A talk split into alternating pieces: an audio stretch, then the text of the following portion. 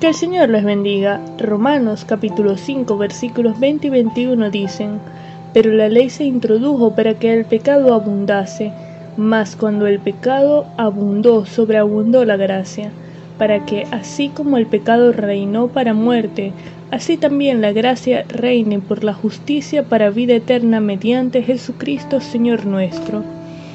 El apóstol Pablo culmina este capítulo 5 explicando la función de la ley, diciendo, la ley se introdujo para que el pecado abundase.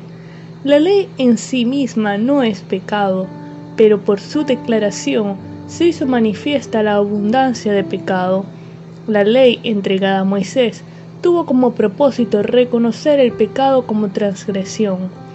Es como el diagnóstico de un médico, si la persona padece una enfermedad, el médico en su diagnóstico va a reconocerla a través de los síntomas. El pecado existía aún antes de la ley, pero a través de ella se reconoce y declara la transgresión.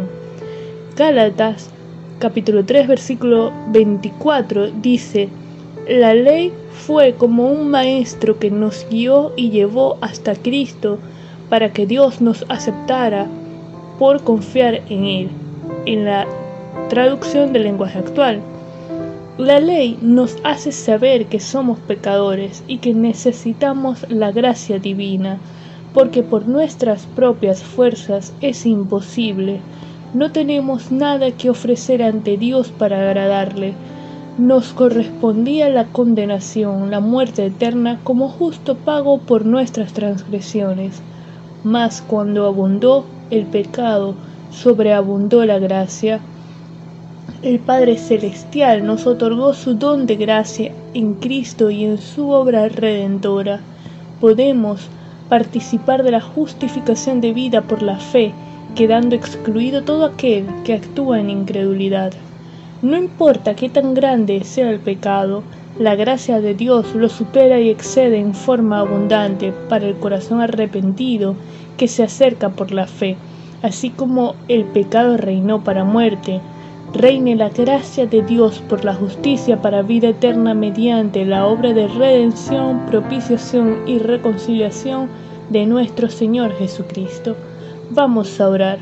Señor, te damos gracias por tu amor, tu bondad, tu misericordia, gracias por tu gracia, por el sacrificio de Cristo, gracias porque ofreciste a tu Hijo en propiciación por nuestro pecado, gracias por la obra de redención y reconciliación contigo, Padre.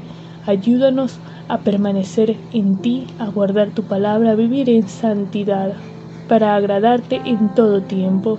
En el nombre de Jesús, amén.